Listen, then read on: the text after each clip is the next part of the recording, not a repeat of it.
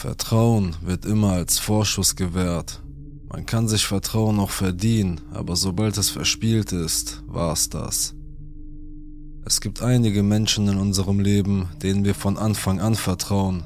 Doch was, wenn genau diese Personen das ausnutzen? Das hier sind vier wahre Geschichten, die Menschen auf Reddit zusammengetragen haben. Am Ende jeder Geschichte kannst du jedoch selbst entscheiden, für wie plausibel du sie hältst und deine Meinung in die Kommentare schreiben. Wenn dir das Video gefällt, check die Playlist in der Beschreibung ab, um noch mehr wahre Geschichten zu hören. Fangen wir an. Die Kreuzfahrt. Diese Geschichte spielt im Jahr 2005. Ich war damals zwölf Jahre alt. Meine Familie wollte in den Urlaub fahren.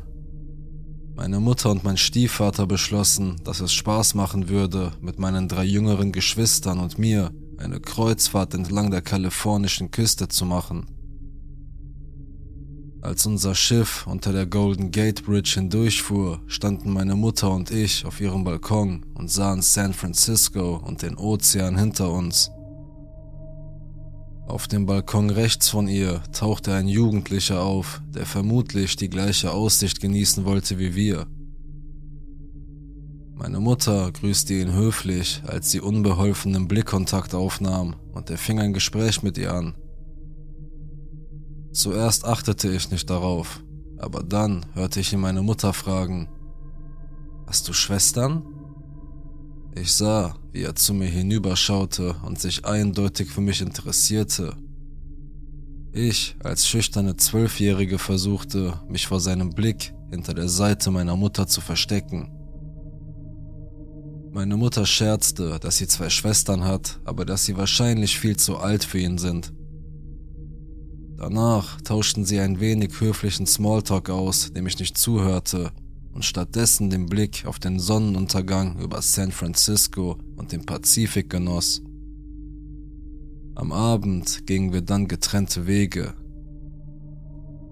In den nächsten Tagen schienen wir immer wieder auf diesen Jungen und seine Familie zu stoßen. Meine Mutter ist eine äußerst freundliche Person, so dass sie sich immer mit ihnen unterhielt. Seine Eltern schienen sehr nett zu sein der Junge schaute mich immer sehr intensiv an. Zu diesem Zeitpunkt war ich immer noch in die ersten Jungs in meiner Schule verknallt und ich wusste nicht, was ich tun sollte. Ich wusste nicht einmal, was seine Fixierung auf mich bedeutete, nur dass ich das Gefühl hatte, dass er mich durchschaute. Ich wich seinen Blicken aus, indem ich mich in der Nähe meiner Geschwister aufhielt, fast aus einem instinktiven Beschützerinstinkt heraus. Am fünften Tag unserer Reise kam meine Mutter herein und sagte, dieser Junge wolle sich mit uns treffen und etwas mit uns unternehmen. Sie sagte, sein Name sei Asher.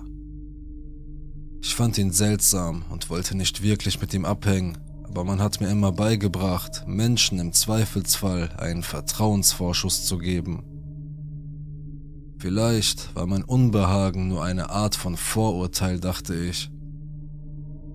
Ich stimmte widerwillig zu und schließlich war er in unserem Zimmer.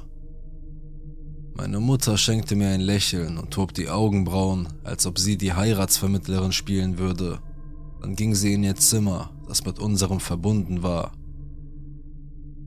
Asher war auf Anhieb sehr seltsam und meine Geschwister und ich fühlten uns sofort äußerst unwohl.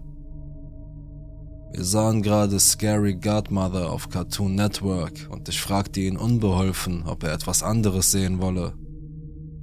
Wahrscheinlich hielt er unsere Zeichentrickfilme für dumm. Er sagte, es mache ihm nichts aus, solange er nur mit mir reden könne. Mein ältester Bruder, der damals zehn Jahre alt war, erkannte sofort meine Körpersprache, so dass er sich in das Gespräch einschaltete, um mich zu beruhigen. Asher hatte einen Akzent, von dem ich nicht sagen konnte, ob er ausländisch oder ein Sprachfehler war. Vieles von dem, was er sagte, konnte ich nicht richtig verstehen, und manchmal beugte er sich zu mir herüber und sagte leise etwas, das ich zwar nicht verstehen konnte, aber ich wusste, dass es mir nicht gefiel. Wir verbrachten die nächste Zeit mit unbeholfenem Smalltalk über die Schule und er erzählte mir von seinem Abschluss, der nächsten Sommer ansteht.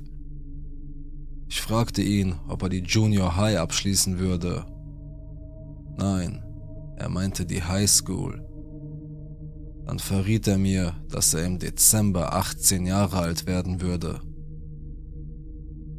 In meinem Kopf schrillten sofort die Alarmglocken und dann überreichte er mir einen Zettel, den er angeblich für mich geschrieben hatte.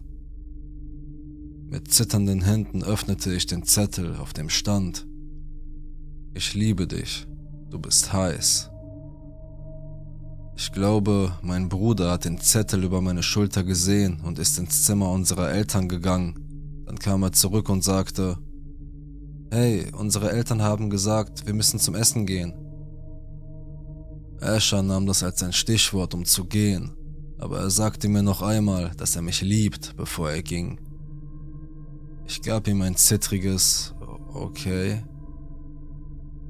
Mein Bruder ging zu mir, um sich zu vergewissern, dass es mir gut ging, und erzählte mir, dass er nur so getan hatte, als würde er ins Zimmer unserer Eltern gehen, weil er unsere Mutter nicht in Schwierigkeiten mit unserem Stiefvater bringen wollte, weil sie ihn eingeladen hatte. Ich habe eine Weile gezittert und geschwiegen. Ich habe nicht wirklich verstanden, was passiert war. Alles, was ich wusste, war, dass ich mich verletzt und verwirrt gefühlt habe. Später erzählten wir unserer Mutter, was passiert war, und sie schaute daraufhin sehr schuldbewusst. Sie dachte, er sei jünger und habe gute Absichten, Sie dachte, es wäre eine gute Idee, wenn ich Freunde in meinem Alter kennenlernen würde, weil ich die ganze Zeit babysitten musste. Es stellte sich heraus, dass meine Mutter ihm aus irgendeinem dummen Grund unsere Telefonnummer gegeben hatte, bevor er sich mit uns getroffen hatte. Ich war wütend, aber zu schüchtern, um etwas zu sagen. Es gelang mir, Asher für den Rest unserer Reise aus dem Weg zu gehen abgesehen von den Verladedocs am letzten Tag. Er verabschiedete sich, sagte, dass er mich liebte und mich jeden Tag vor seiner Abreise anrufen würde. Er ging, bevor ich ihm sagen konnte, dass er es nicht tun sollte. Danach rief er vier Monate lang fast jede Woche an und hinterließ seltsame und kryptische Nachrichten auf unserem Anrufbeantworter. Jedes Mal, wenn wir seine Nummer sperrten, schaffte er es, von einer neuen Nummer anzurufen. Ein paar Mal habe ich versehentlich abgenommen, ohne zu wissen, dass er es war, und sofort aufgelegt, nur damit er noch drei weitere Male anrief und die gleichen seltsamen Nachrichten hinterließ. Nach einem Jahr gab er schließlich auf und rief nicht mehr an. Also, Asher von der Kreuzfahrt. Ich mag jetzt alt genug für dich sein, aber trotzdem, lass uns nie wieder treffen. Allein zu Haus. Diese Geschichte ereignete sich vor zwei Jahren in meinem zweiten Studienjahr an der Universität. Ich war damals 20 und weiblich. Das war meine allererste Wohnung und ich war so aufgeregt, dass ich dort einziehen konnte in meinem ersten Studienjahr hatte ich in einem Wohnheim auf dem Campus gewohnt und davor hatte ich nur bei meiner Mutter gewohnt, also noch nie alleine. Die Wohnung war eine Dreizimmerwohnung und ich teilte sie mit meinem Freund Josh, den ich kannte, seit wir 13 waren. Josh war mein absolut bester Freund und es war sein erstes Jahr an der Universität, also habe ich ihm natürlich gesagt, ich würde ihm alles zeigen. Wir haben so ziemlich alles zusammen gemacht. Dann ging es weiter zum Homecoming Football Spiel. Wir besuchten eine Universität, die verrückt nach Football war und wir waren ein ziemlich gutes Team. Also war das Homecoming Spiel für alle eine große Sache. Josh war so aufgeregt, weil es sein erstes Homecoming Spiel war. Er wollte mit diesem Jungen gehen, mit dem er zu flirten begann, und er wollte, dass ich mitkomme. Ich weiß gar nicht mehr, warum ich nicht mitkommen wollte. Ich wollte einfach nicht. Josh wurde wütend auf mich, Wir sagten dummes Zeug zueinander und er ging. Also war ich für den Rest des Abends allein. Ich hatte einen kleinen Hund, Poppy, der bei uns lebte. Sie war zu der Zeit etwa ein Jahr alt. Am Anfang hatten wir eine ziemlich entspannte Nacht. Ich habe geduscht und Gesichtsmasken aufgelegt. Poppy und ich haben im Bett ferngesehen. Ich erinnere mich, dass ich den ganzen Tag lang ein Lied auf Repeat hörte, weil ich das immer mache, wenn ich ein neues Lied finde, das mir gefällt. Bis heute kann ich es mir nicht anhören, ohne daran erinnert zu werden. Ich glaube, wir sind gegen 22 Uhr ins Bett gegangen. Ich war nicht auf dem Laufenden, was mit dem Fußballspiel passierte, also hatte ich keine Ahnung, ob es gerade zu Ende ging oder was auch immer. Aber ich wusste, dass ich Josh nicht zu früh zu Hause erwarten sollte, weil er danach mit dem Typen, mit dem er sich traf, Dylan, ausgehen wollte. Es gab eine Reihe von Bars entlang einer der Hauptstraßen, die zum Campus führen, und dort würden sie sein. Dort waren alle nach dem Spiel. Ich weiß nicht, wie spät es war, aber ich wachte auf, weil die Schränke zugeknallt wurden und es sehr laut war. In meinem Zimmer war es sehr dunkel und das Einzige, was ich sehen konnte, war, dass das Licht in der Küche an war. Ich sah, wie das Licht durch den unteren Teil der Tür kam. Es hörte sich an, als würden Leute unsere Küchenschränke einen nach dem anderen durchwühlen. Poppy saß am Rand des Bettes und bellte wie verrückt. Ich hatte noch nie erlebt, dass sie sich so aufführte. Ich hatte Mühe, mich wach zu halten, denn ich schlafe sehr fest und ich wusste einfach, dass es nicht Josh und Dylan waren aber ein dummer Teil von mir beschloss, Hallo zu rufen, aber es klang schwach und ich weiß wirklich nicht, ob sie mich gehört haben oder nicht. Plötzlich ging meine Zimmertür auf. Ich schoss hoch. Poppy knurrte und versuchte, sich auf den Fremden in meinem Schlafzimmer zu stürzen. Ich konnte nicht sehen, weil das Licht von der offenen Tür irgendwie blendete. Ich sah nur seine Gestalt. Er trug einen Kapuzenpulli und stand vielleicht 15 Sekunden lang da und ich starrte ihn nur an. Die ganze Zeit hat Poppy versucht, ihn zu beißen. Er schloss schnell meine Tür und ich weiß nicht, warum ich mich nicht einfach bewegt habe. Ich wollte mich bewegen. Dann flog meine Tür ein zweites Mal auf und wir standen uns wieder gegenüber für die gleiche, schmerzhaft lange Zeitspanne. Mein Herz raste und ich weiß noch, dass ich dachte, er wird mir wehtun. Jetzt, wo ich zurückblicke, hätte ich schreien sollen, um mich schlagen, irgendetwas. Poppy stand jetzt am Rand des Bettes, bösartig und knurrend. Sie hörte sich ehrlich gesagt wie ein großer Hund an. Und dann knallte er meine Tür zu. Sofort sprang ich aus dem Bett und schloss meine Tür ab. Ich hörte, wie sie meine Autoschlüssel mitnahm. Ich hatte große Angst, dass sie mein Auto finden und stehlen würden, da ich gerade draußen geparkt hatte. Ich rief verzweifelt den Notruf an und schluchzte die ganze Zeit. Es dauerte 30 Minuten, bis sie dort ankam, obwohl ich wusste, dass überall Polizeiautos um die Bars herumstanden, da es Homecoming war. Als ich endlich herauskam, waren das Wohnzimmer und das Schlafzimmer meines Mitbewohners völlig durchwühlt. Der Fernseher meines Mitbewohners lag auf dem Boden, weil sie versucht hatten, ihn wegzutragen, aber wohl beschlossen hatten, ihn einfach stehen zu lassen. Sie haben meine Xbox und alle meine Spiele gestohlen. Sie haben meine verdammte Büchertasche mit meinen Lehrbüchern und meinen Hausaufgaben gestohlen. Als die beiden Polizisten kamen, habe ich ihnen alles erzählt und gefragt, ob ich meinen Mitbewohner anrufen kann. Josh nahm den Hörer ab, aber er lallte stark und ich merkte, dass er in einer Bar war und mich kaum hören konnte. Ich schrie nur, bitte gib Dylan das Telefon, in der Hoffnung, dass Dylan wenigstens nüchterner war als Josh. Also holte Josh Dillon ans Telefon und ich weiß nicht wie, aber durch meine Tränen und mein Schluchzen und durch die schreienden Leute und die Musik hörte er mich sagen, dass unsere Wohnung ausgeraubt wurde. Er sagte verzweifelt, wir kommen und legte auf. Während ich auf sie wartete, fragte einer der Polizisten, ob er versuchen dürfte, Fingerabdrücke vom Fernseher meiner Mitbewohner zu nehmen, und ich stimmte zu. Dann ließ er seine Taschenlampe direkt auf den Bildschirm fallen, und als dieser zersplitterte, sah er mich nur an. Ich sagte, wirklich? Dann kamen Josh und Dylan zurück und die Polizisten änderten ihren Tonfall völlig. Sie wurden aggressiv und sagten, dass wir aus einem bestimmten Grund ins Visier genommen wurden. Josh ist beim Militär aber Josh sieht aus wie ein ganz normaler Studienanfänger und seine einzigen Freunde zu der Zeit waren buchstäblich ich und Dylan.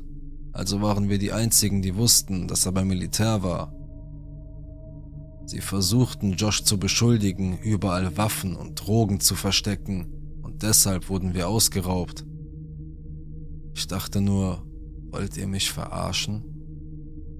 Sie versuchten dann, mich zur Seite zu ziehen und zu sagen, dass Josh Leute angeheuert hatte, um seine eigene Wohnung auszurauben, während ich drin war.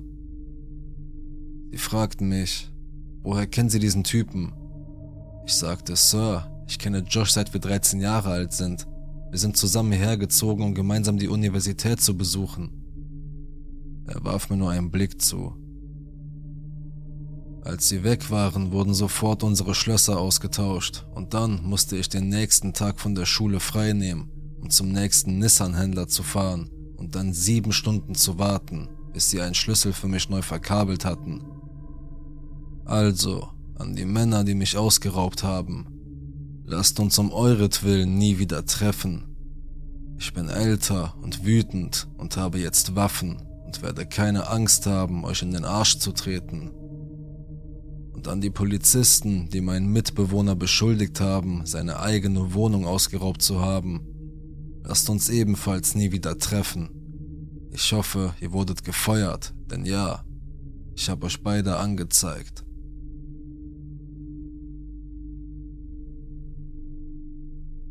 Tyrion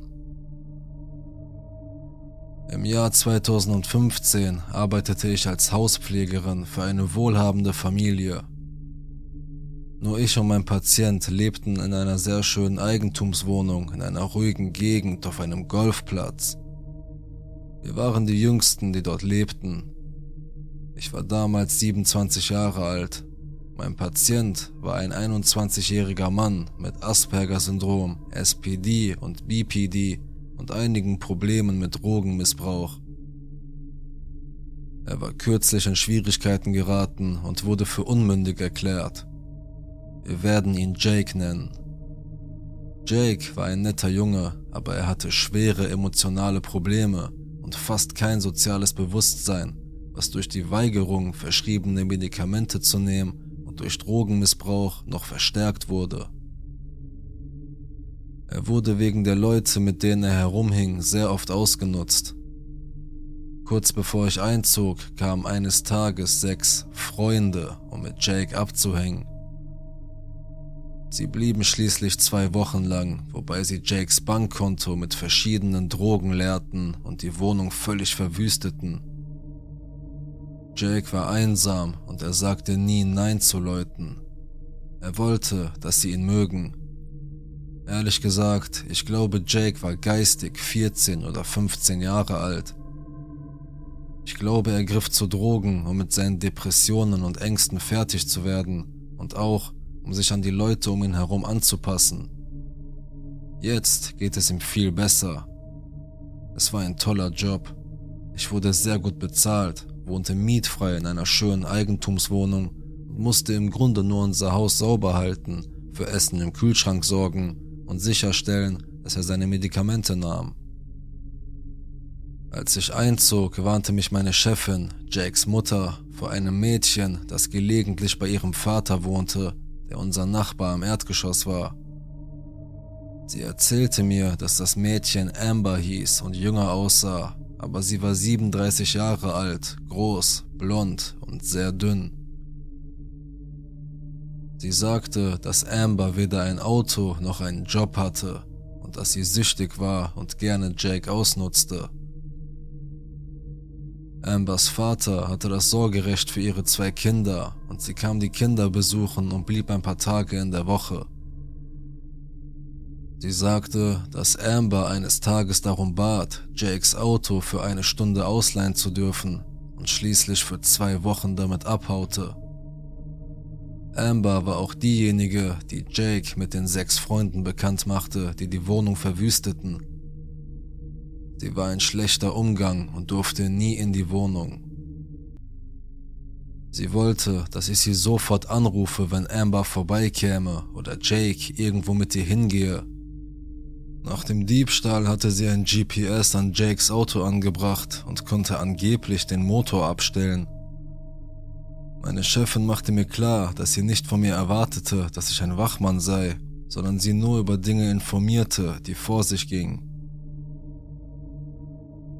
Im Vorfeld dieses Ereignisses hatte ich einige Auseinandersetzungen mit Amber, bei denen ich ihr höflich sagen musste, dass sie nicht in die Wohnung kommen durfte dass Jake sie nicht mit in den Laden oder sonst wohin nehmen durfte, dass Jake nicht zu einer Party im Haus ihres Freundes gehen durfte und so weiter.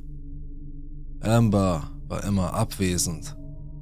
Sie sprach langsam und schien weit weg und lethargisch. Sie erklärte mir, dass sie vor kurzem beim Fahrradfahren von einem Auto angefahren worden war und sich darüber beschwerte, dass sie diejenige war, die ins Gefängnis musste. Ich dachte mir, wie geht das? Anscheinend nahm sie eine Menge Xanax und stand unter Einfluss. Ich denke, das erklärt den verwirrten Teil. Wie auch immer, sie war nie aggressiv, aber es war klar, dass sie mich nicht mochte und sagte oft Dinge wie Jake ist seine eigene Person, er ist ein 21-jähriger Mann, er braucht keine Erlaubnis und wann immer sie mit Jake sprach, flüsterte sie ihm etwas zu. Zweifellos versuchte sie, ihn zu manipulieren, damit er ihr Geld gab oder ähnliches. Wie auch immer, nun zu dem Vorfall.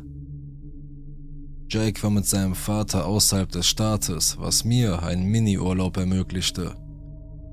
Meine beste Freundin übernachtete bei mir, um ein paar Tage mit mir zu verbringen und wir tranken Bier und schauten RuPaul's Drag Race.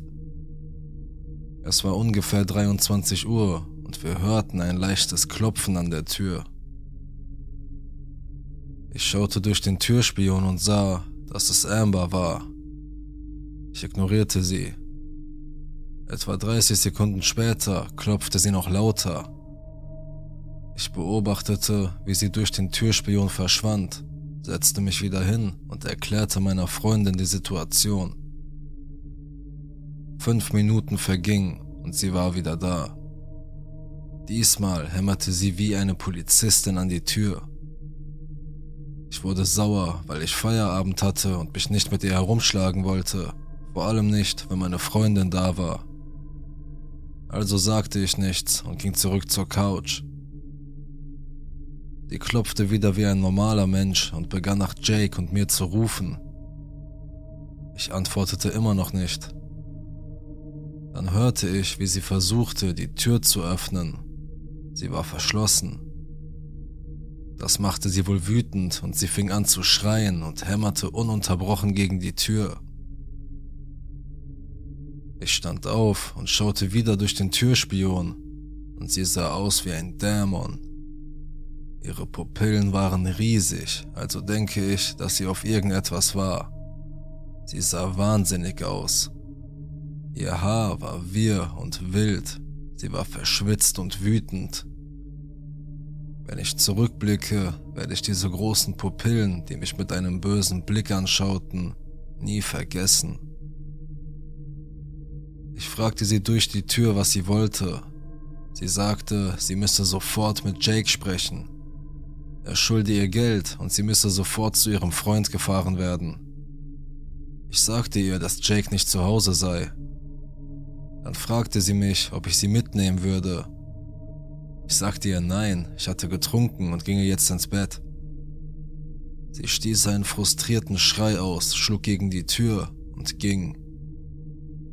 Meine Freundin und ich gingen kurz darauf ins Bett. Danach haben wir nichts mehr von ihr gehört. Am nächsten Morgen machten wir uns bereit, frühstücken zu gehen. Ich hörte ein Klopfen an der Tür, wie das Klopfen eines Polizisten. Ich schaute durch den Türspion und erwartete, Amber zu sehen, aber diesmal war es ein echter Polizist. Ich öffnete meine Tür und sah, dass mein Parkplatz voller Polizisten war, ein Lieferwagen mit der Aufschrift Tatortwagen und ein Krankenwagen waren da. Ich habe ehrlich gesagt angenommen, dass Amber eine Überdosis genommen hatte oder so. Der Polizist wollte mich fragen, ob ich letzte Nacht etwas Seltsames gehört hatte. Ich erzählte ihm von meiner Begegnung mit Amber und fragte ihn, ob es ihr gut ginge. Er sagte mir, dass sie wegen des Mordes an ihrem Vater in Gewahrsam war. Besaß Jake eine Armbrust? Ja. War sie verschwunden? Ja. Sie war seit Wochen verschwunden. Er sagte, ich solle mit ein paar Detectives auf dem Revier sprechen. Ich weiß nicht, ob sie zu mir kam, bevor oder nachdem sie ihren Vater mit einer Armbrust ermordet hatte, als wäre sie der verdammte Tyrion Lannister. Aber der Detective sagte mir, dass seine Theorie war, dass sie heroinabhängig und auf Entzug war und zu ihren Freunden musste, um mehr Dope zu bekommen. Sie versuchte Jake dazu zu bringen, sie zu fahren, und als das nicht klappte, bat sie ihren Vater, der sich weigerte. Und so ging es weiter. Sie stritten sich. Sie tötete ihn mit der gestohlenen Armbrust und stahl seinen Wagen. Sie kam nur eine Meile weit, bevor ihr signalisiert wurde, anzuhalten.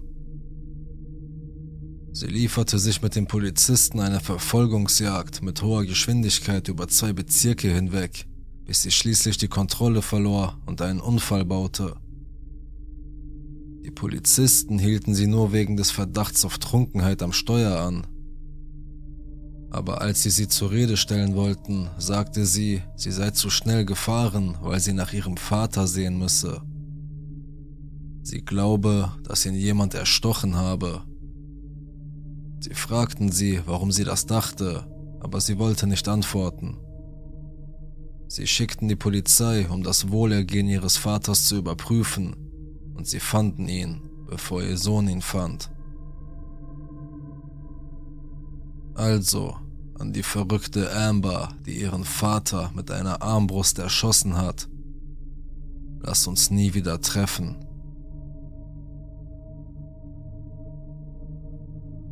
Okay.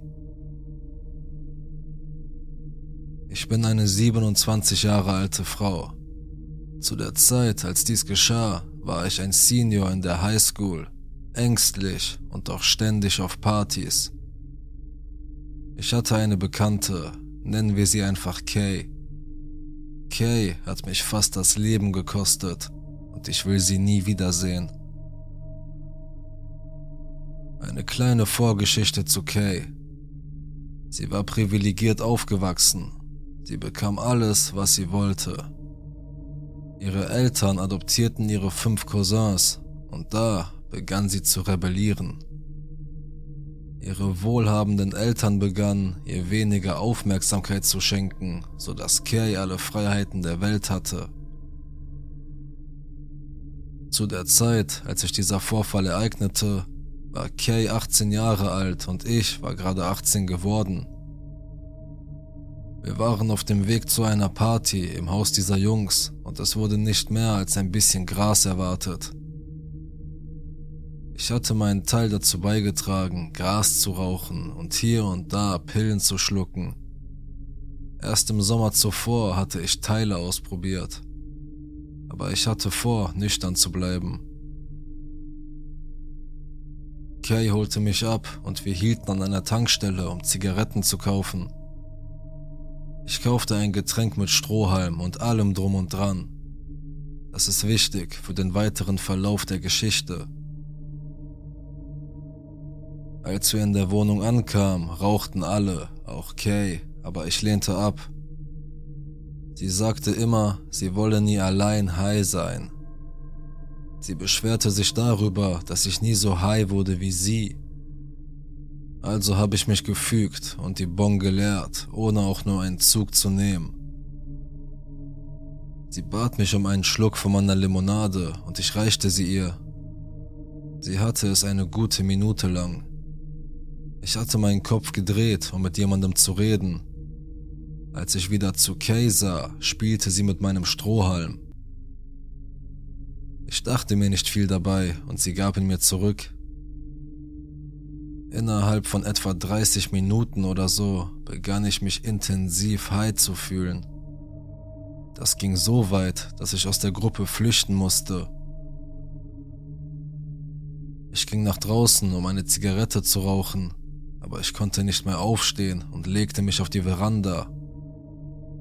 Dann schossen mir all diese dunklen Gedanken durch den Kopf. Ich fühlte mich so krank, als ob mein Magen aufgerissen würde. Ich konnte nicht mehr aufstehen. Ich musste in die Büsche kriechen, um mich zu übergeben. Ich dachte mir, und das alles nur wegen einer Bon. Also legte ich mich wieder auf die Veranda. Die Wohnung lag an einer belebten Straße in der Stadt, in der ich lebe. Ich dachte auch daran, mich in den Verkehr zu stürzen, weil ich das Gefühl hatte, dass ich sterben würde.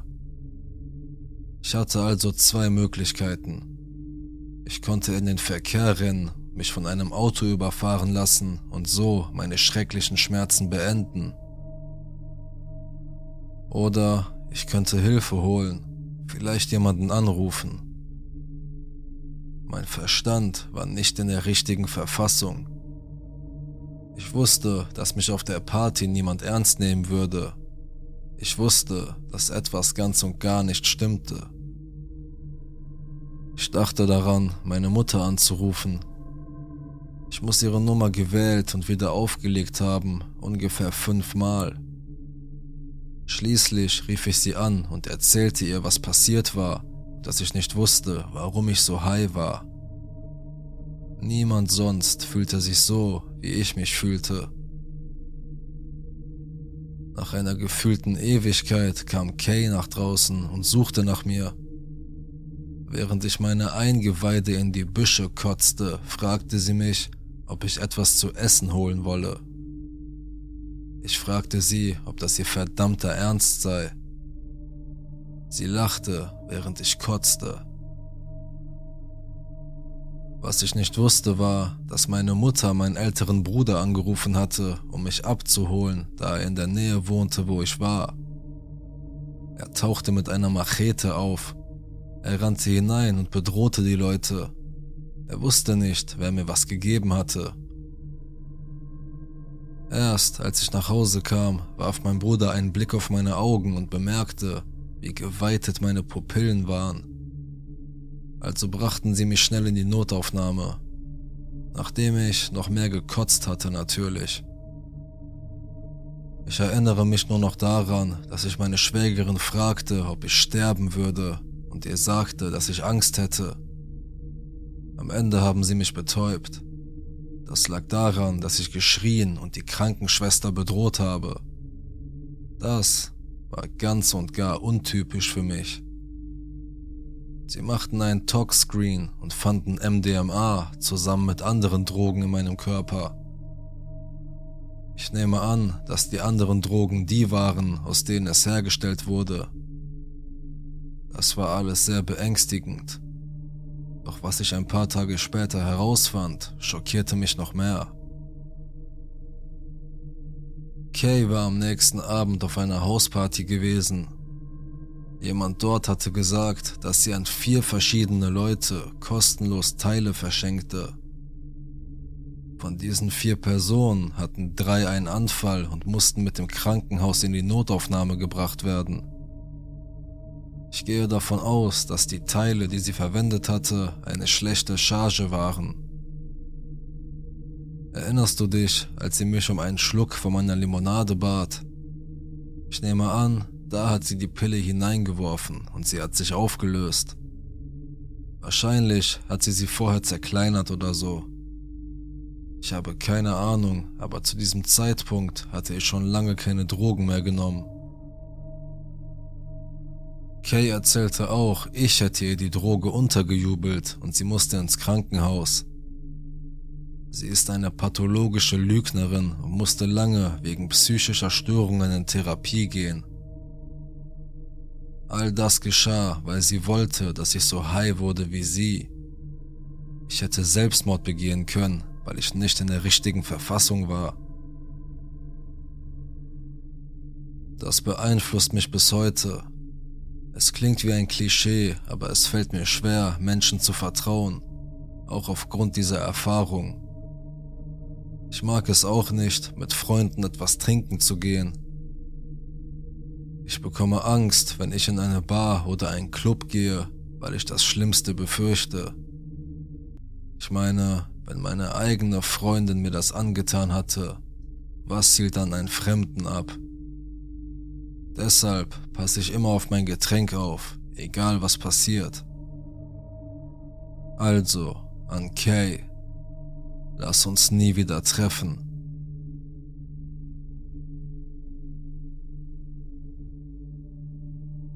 Das waren also die vier Geschichten. Was denkst du? Welche von ihnen erscheinen dir plausibel, welche eher nicht?